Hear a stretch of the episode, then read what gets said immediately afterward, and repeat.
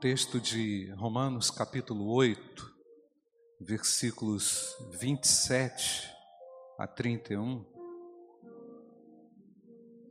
Diz assim: E aquele que sonda os corações sabe qual é a mente do Espírito, porque intercede pelos santos de acordo com a vontade de Deus. Versículo 28, podemos ler juntos, irmãos? Sabemos que todas as coisas cooperam para o bem daqueles que amam a Deus, daqueles que são chamados segundo o seu propósito. Pois aqueles que Deus de antemão conheceu, ele também predestinou para serem conformes à imagem de seu filho, a fim de que ele seja o primogênito entre muitos irmãos. E aos que predestinou, a estes, a esses também chamou. E aos que chamou, a esses também justificou. E a esses que justificou, a esses também glorificou. Vamos ler o verso 31, irmãos. Que diremos então à vista destas coisas?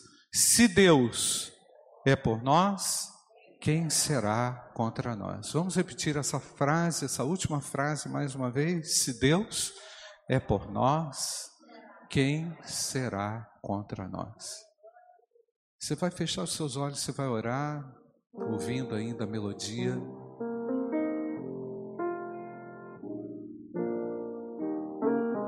Ore a Deus, diga a Deus o quanto Ele Ele é leal, fiel.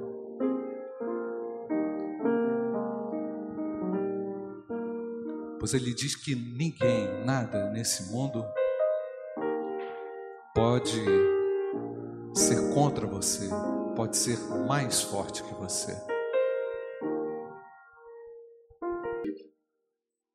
vendaval, nas situações complexas, do dia a dia que a nossa fé é renovada. Amém, amados? E diante de sopros intensos, de pressões intensas, que nós encontramos o caminho. Jesus Cristo é o caminho. Ele é o caminho, a verdade e a vida. Ele abre um caminho no meio do vendaval, no meio da pressão, o texto que lemos ainda há pouco nos fala que ele é o primogênito dentre os irmãos, ou seja, nós somos da família de Deus, pertencemos à família de Deus. Eu não sei, por vezes a fé do indivíduo ela fica estacionada, porque ele olha aquele vendaval todo e não consegue encontrar o amigo Jesus ele encontra forças para superar, ele encontra forças para estar de pé. Mas ele não encontra um amigo. Nós vamos cantar de novo essa música, irmãos. Vamos cantar de verdade, dizendo, declarando que Ele é o nosso amigo. Amém, amados? Pois eu tenho um amigo na hora que tudo desaba. Eu e você temos um amigo leal, verdadeiro, né? Uma das coisas que o pastor Júnior falou aqui semana passada no culto, falou muitas coisas, mas dentre dentre tantas coisas eu destaquei uma. Ele falou que o crente ele prossegue de fé em fé. Então você atingiu um nível de fé, vem outra ventania. Não é? É assim, irmãos? Aí você superou aquela ventania, Deus vai te colocando no outro nível de fé. É assim ou não, irmãos? E aí você vai superando. Você já venceu a crise da inércia, daquela que te tirou de uma condição de pecador miserável, condenado, para agora de pecador restaurado. Fomos restaurados por Jesus, estamos avançando, todos nós estamos em etapas.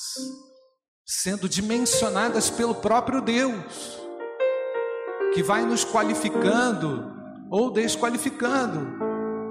Então, à medida em que eu consigo vencer, o Senhor vem comigo, não é? Pelo poder da fé e vai me estimulando a confiar e a crer ainda mais. Talvez você tenha um grande desafio ainda a ser vencido, justamente por isso, porque o Senhor está te colocando um outro nível, um outro patamar de fé, não para você ser melhor do que ninguém, nem estou dizendo que sou melhor do que ninguém aqui, mas justamente para nos mostrar quem Ele é, a grandeza dele. Então, diante de certezas e incertezas, dúvidas, ventos fortes ou fracos, Ele é Deus, amém, queridos? Ele é, ele é Deus, Ele está montando um quadro, Ele está montando um, um grande quadro, que é o quadro da sua vida.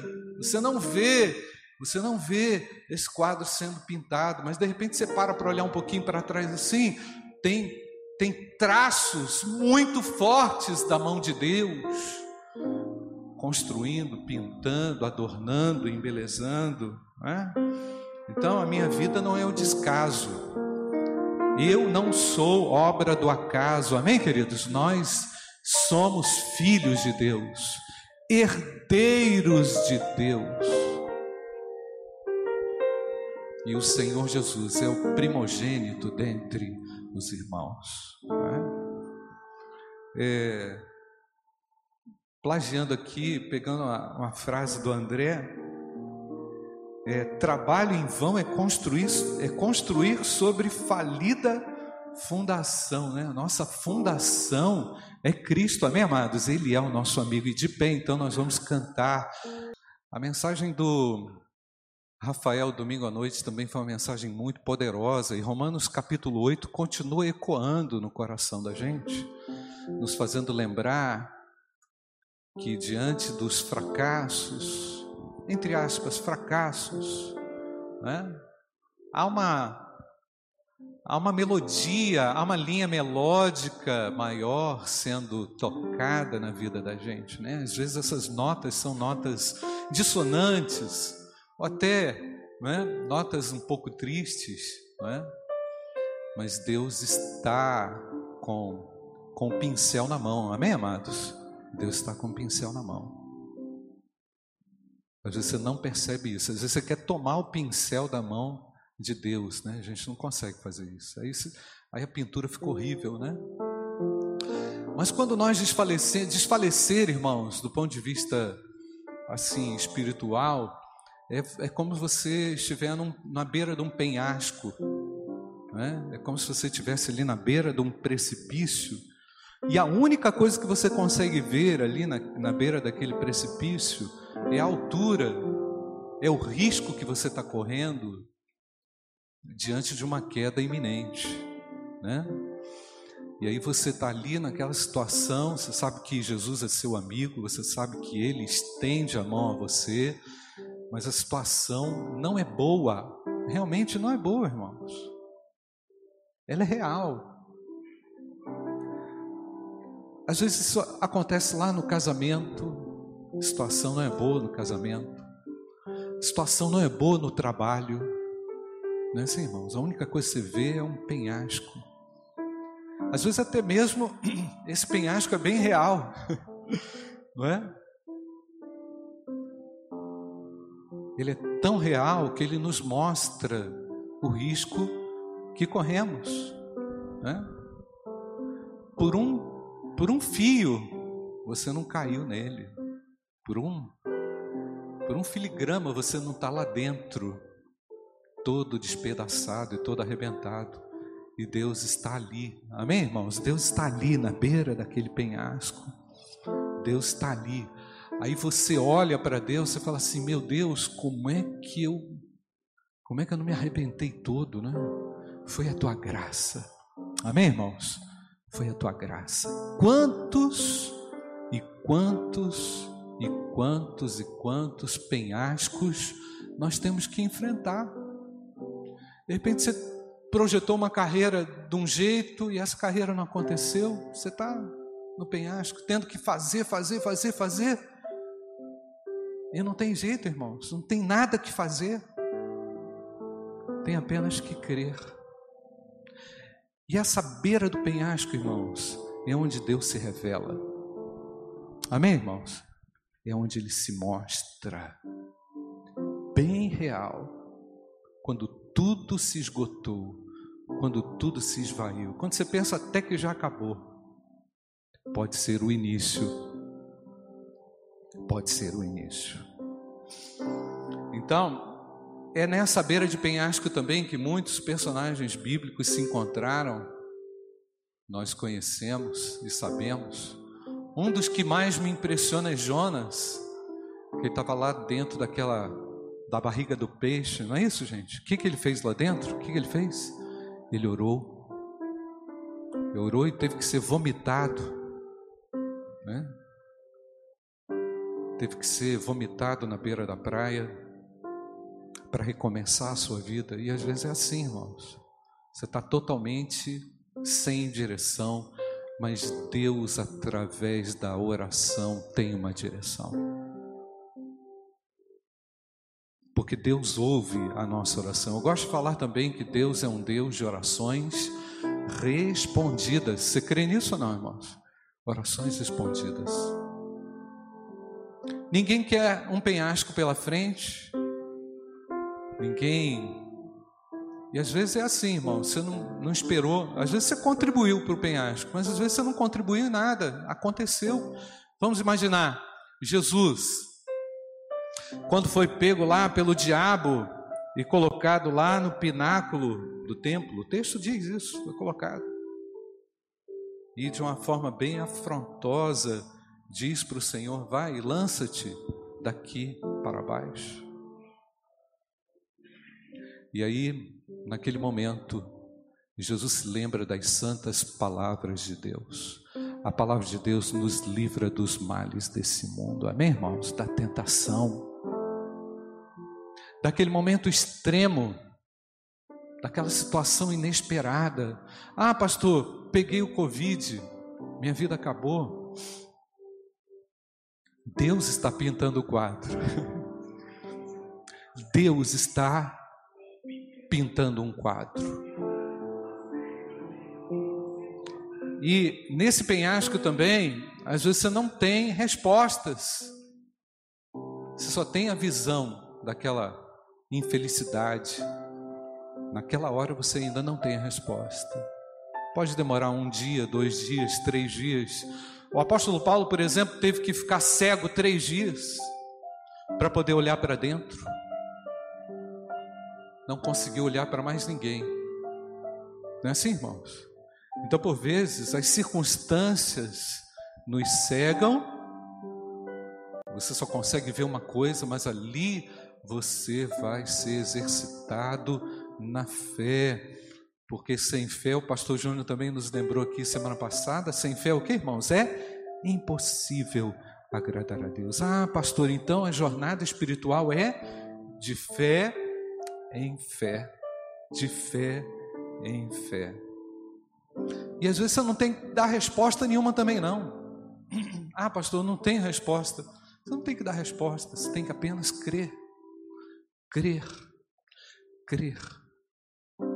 E a medida da sua fé vai ser a medida do seu desenvolvimento espiritual e da sua corrida também naquela situação de penhasco. Nós já falamos de vendaval, nós já falamos de penhasco, então eu também, irmãos, não tenho respostas para tudo, não tenho, definitivamente.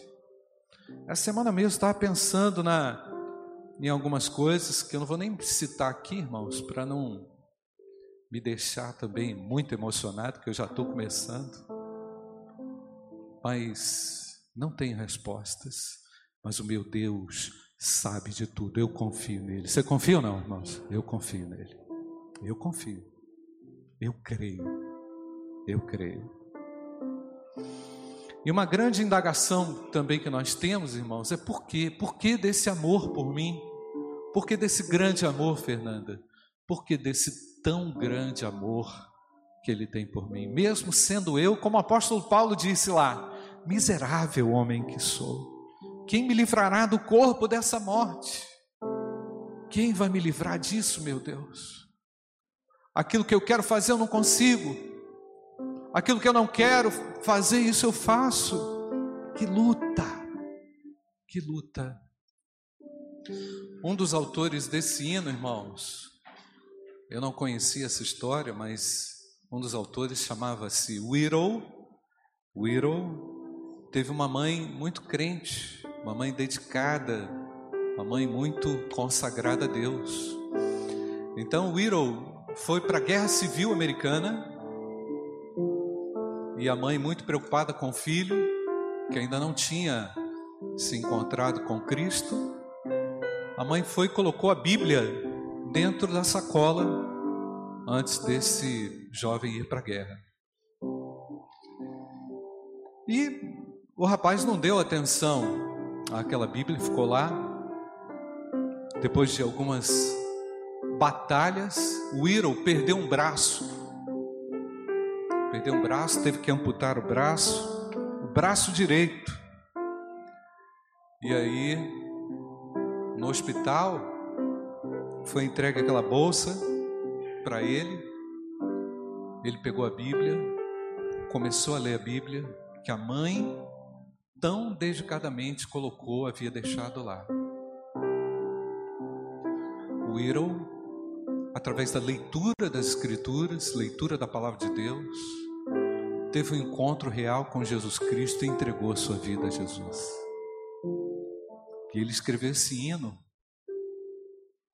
reconhecendo o grandioso amor de Deus por ele. Não sei por que Deus se revelou a mim de uma maneira tão grandiosa. A história diz também que o Whittle, depois da Guerra Civil, se tornou um grande empresário com Cristo agora. Se tornou um grande empresário, se desenvolveu muito nos negócios.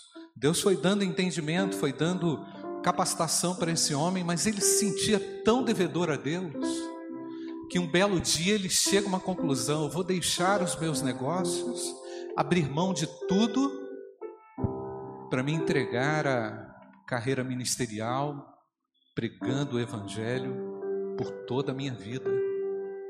Ou seja, um simples, comentei isso com, com o nosso trio aqui antes, né, irmãos? Um simples gesto cuidadoso de uma mãe Verdade ou não, irmãos? Deixar ali o exemplar da Bíblia Sagrada num momento de grande terror na vida, quando você perde um membro né, do braço, e é assim, e é assim, irmãos, quando você por vezes perde algo, Deus faz multiplicar forças, faz multiplicar algo no nosso coração, não é verdade, irmãos? E o Whittle tomou essa decisão, escreveu esse belo hino, e que é uma reafirmação de fé para nós. Sérgio Pedro ainda há pouco falou assim, e a gente canta isso até hoje, não é? A gente canta isso até hoje porque aquela ação daquela mãe teve um impacto tremendo na história de uma pessoa e reverbera até agora. Reafirmando o nosso compromisso com o Senhor diante das oscilações da vida, diante das circunstâncias adversas, podemos nos lembrar disso, né, irmãos? Vamos ler juntos. Queria que a igreja lesse comigo. Romanos 8, do verso 27 até o verso 31. E aquele que sonda os corações, sabe qual é a mente do Espírito, porque intercede pelos santos de acordo com a vontade de Deus. Sabemos que todas as coisas cooperam para o bem daqueles que amam a Deus, daqueles que são chamados segundo o seu propósito. Pois aqueles que Deus de antemão conheceu, ele também predestinou para serem conformes à imagem de seu filho, a fim de que ele seja o primogênito entre muitos irmãos. E aos que predestinou, a esses também chamou. E aos que chamou, a esses também justificou. E aos que justificou, a esses também glorificou. Versículo 31, todos juntos, irmãos. Que diremos então à vista dessas coisas? Se Deus é por nós, quem será contra nós? Mas, pastor, a minha fé oscila. Hoje eu creio demais, amanhã eu corro risco de não estar nessa mesma posição de fé. Todos nós temos oscilações de fé. Todos nós. Elas só não podem ser muito contrárias uma da outra, né? Tão sem negativo, sem positivo.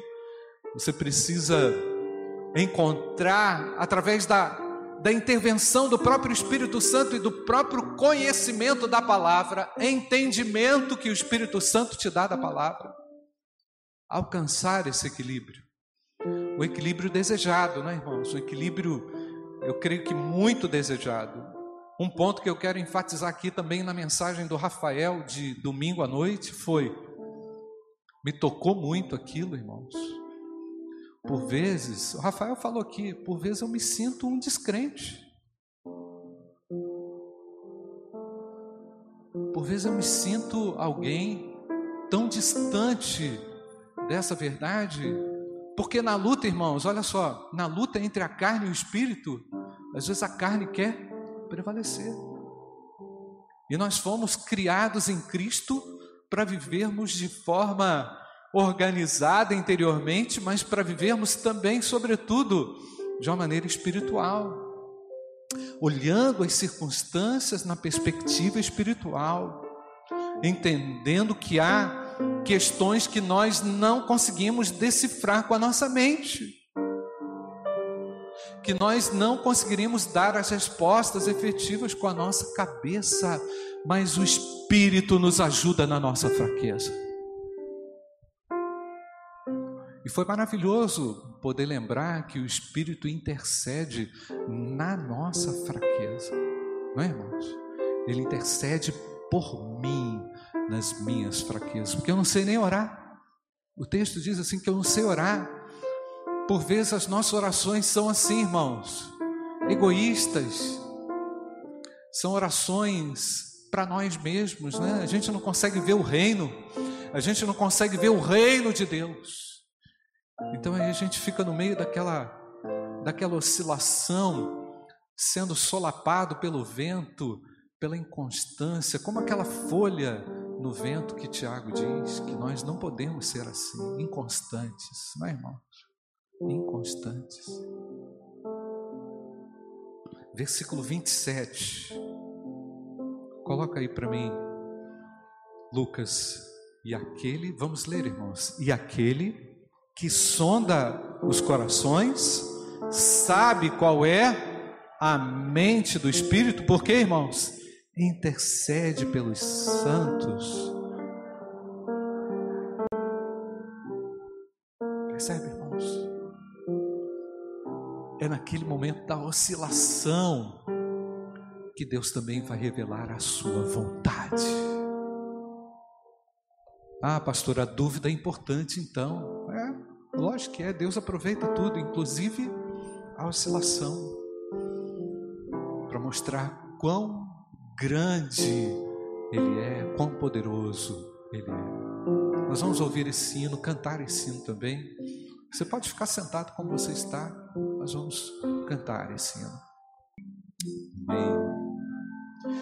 E o indivíduo sem Cristo enfrenta uma situação ou de ventania, ou de penhasco, ou de oscilação, e fica revoltado. O indivíduo sem Cristo, sem o entendimento que a palavra de Deus traz, se torna um errante, se torna alguém capaz de fazer coisas bizarras.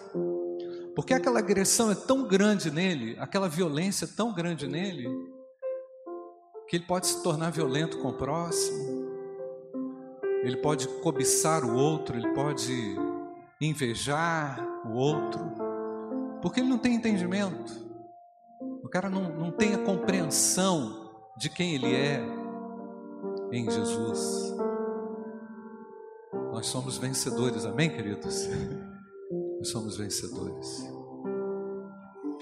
Eu não sei como é a sua situação nessa manhã, você que participa desse culto pela internet, se você já tem a sua fé em Jesus Cristo firmada, se você já chegou a essa conclusão de que nada vai valer a pena sem Jesus.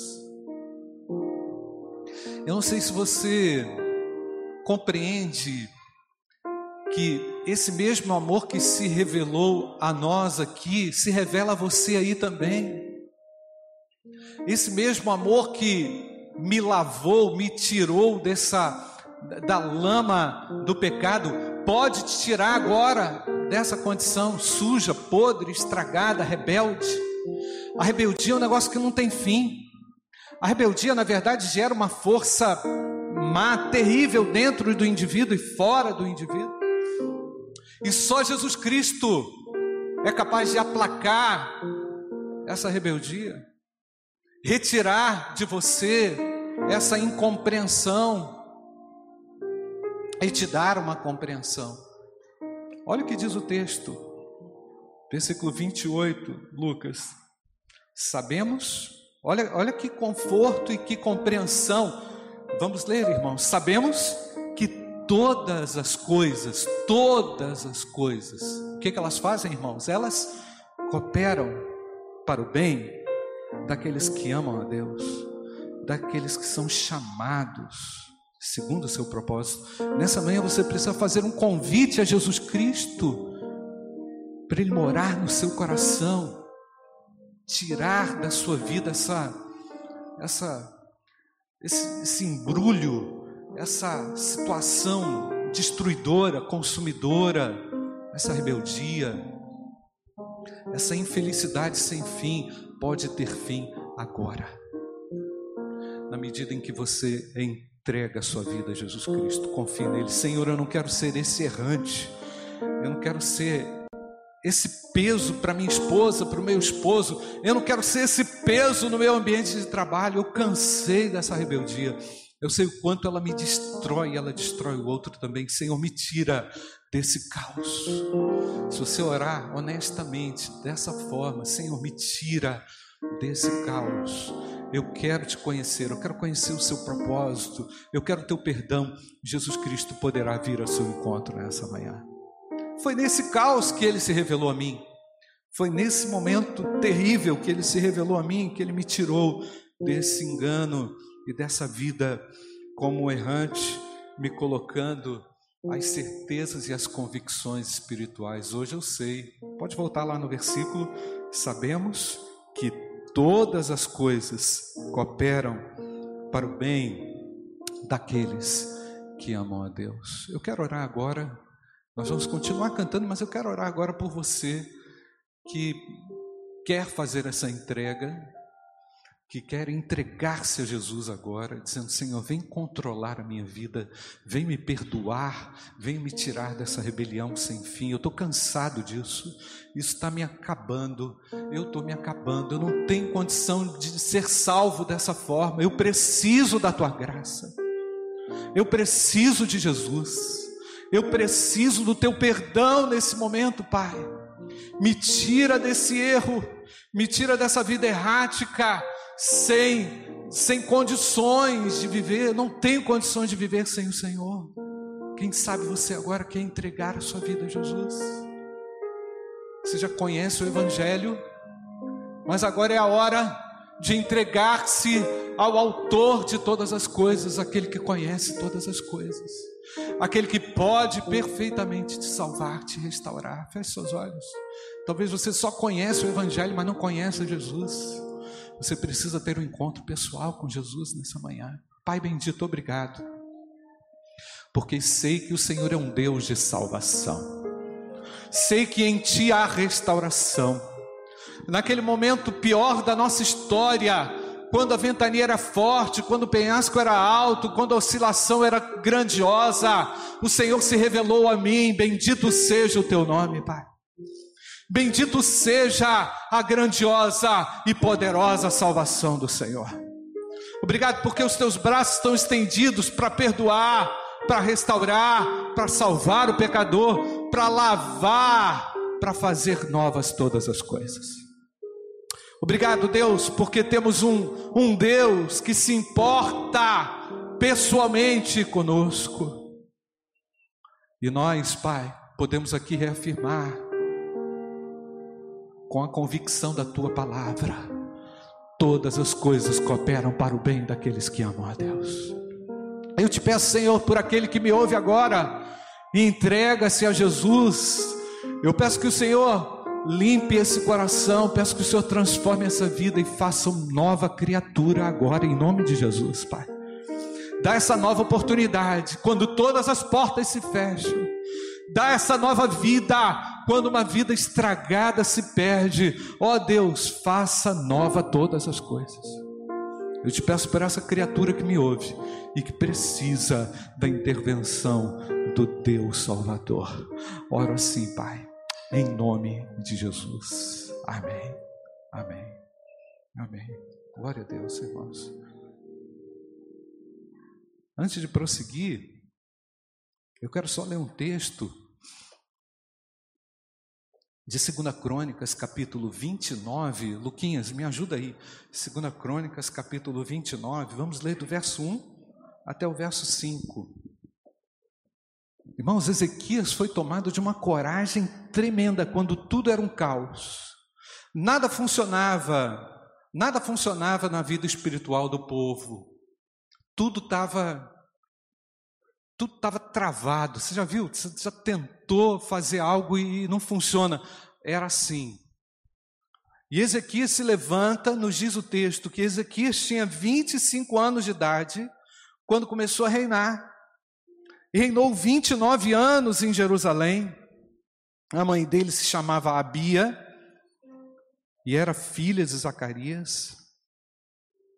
Olha o que, que Ezequias fez no versículo 2. Lê comigo.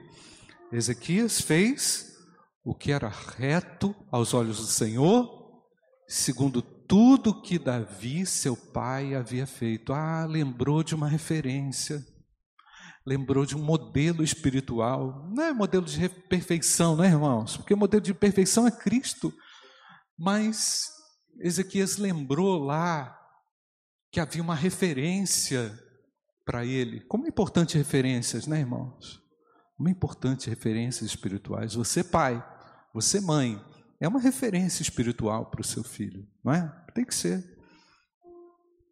Precisa ser. Você pode encontrar referências espirituais na igreja para você também se levantar, para você sair de alguma situação, não é? Mas Ezequias, irmãos, fez uma. Depois você lê o que mais que esse homem fez. Eu vou ler aqui o versículo 3. No primeiro ano do seu reinado, no primeiro mês, o que, que ele fez, irmãos? Abriu os portões da casa do Senhor e o separou. A preocupação dele não foi com o sistema de governo, é lógico que ele tinha que governar, mas ele estava preocupado com a vida espiritual das pessoas. Então vamos abrir o portão que está emperrado isso aqui. Vamos restabelecer o culto. Vamos cultuar a Deus, vamos à casa de Deus, vamos cultuar a Deus, vamos exaltar a Deus.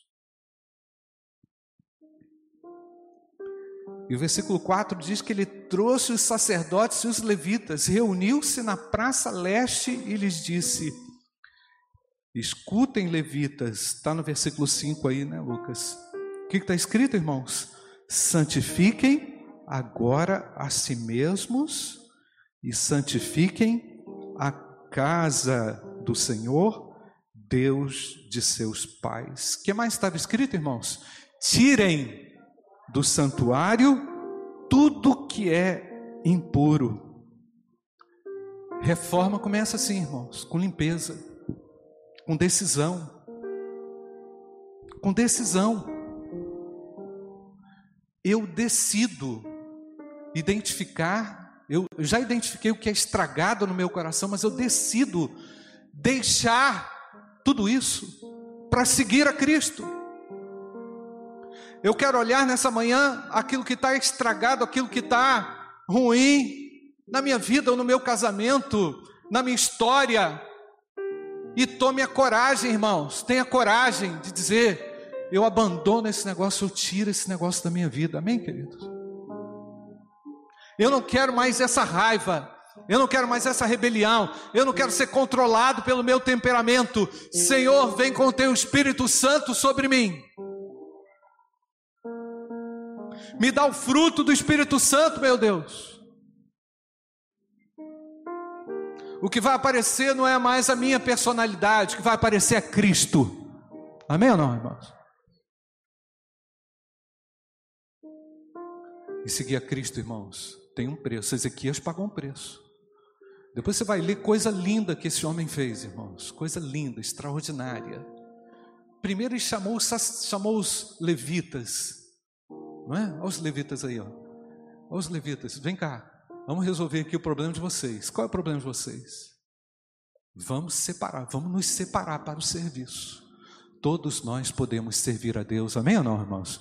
Todos nós podemos servir a Deus com afinco, com zelo, com determinação. Não olhe mais para trás. Ezequias não ficou olhando para trás, ele falou: tira, vamos abrir esse negócio, vamos servir a Deus. Abre esse templo aí fechado. Agora eu assumo compromisso de estar com Deus, na casa do meu Deus, servindo a Deus. Amém, irmãos? Um elemento também que o que o nosso querido Rafael pregou aqui de noite é o seguinte. Ele explicou até a origem da palavra, né? Espírito, pneuma, sopro. E ele diz o seguinte: muitas vezes estamos na nau, não é? Estamos ali na embarcação, mas as nossas velas estão arriadas. O Espírito Santo quer te dirigir. O Espírito Santo pode te dirigir. Eu lembrei aqui que eu cantei esse hino quando era criança, quando era embaixador do rei. Eu dizia: Quero te seguir, meu Deus. Para onde o Senhor me mandar, eu irei. Eu continuo fazendo essa oração, irmãos. Porque sei que o Espírito Santo sopra direções seguras. Ele tem uma direção segura para você. Não tenha medo. Não tenha medo. Nós estamos falando desde o início desse culto, há quase uma hora, nós estamos falando de fé. Verdade, irmãos? De fé de fé em fé. E agora, a minha responsabilidade, a sua, como filho de Deus, é dizer: vem sopra, Senhor, a tua direção. Sopra a tua direção segura sobre a minha vida. Amém, irmãos?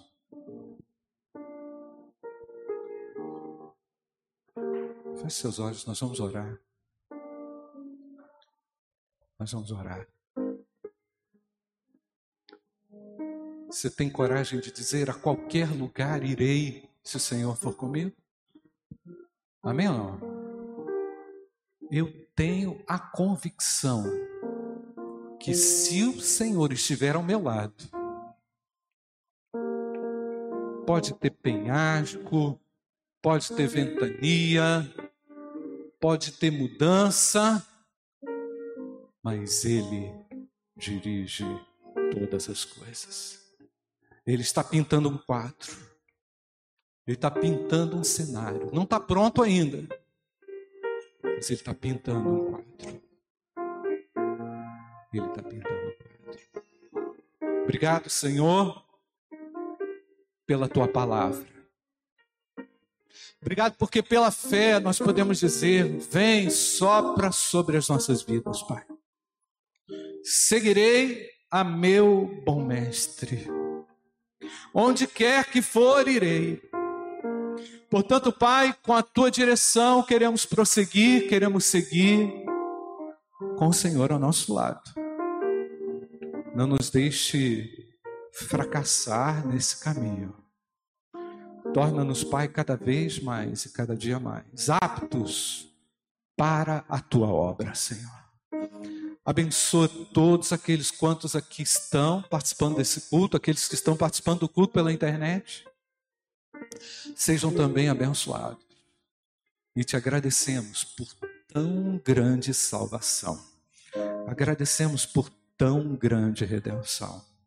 Nós glorificamos e exaltamos o teu nome e oramos. Em nome de Jesus. Amém. Vamos ficar de pé e cantar de novo esse hino, essa melodia que está sendo entoada aqui, mas eu sei, quem tem crido, estou bem certo que é poderoso para guardar o meu tesouro até o dia final. E as consolações do Espírito Santo de Deus repousem sobre todos nós, hoje e para todo sempre. Amém. Amém amém. Podem sentar, irmãos.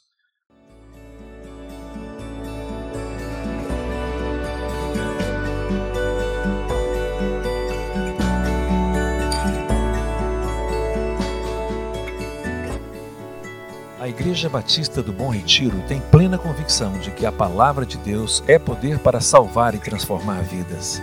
Nosso desejo é que essa mensagem tenha alcançado seu coração. Para saber mais sobre quem somos e em quem acreditamos, acesse ibbrpatinga.com.br.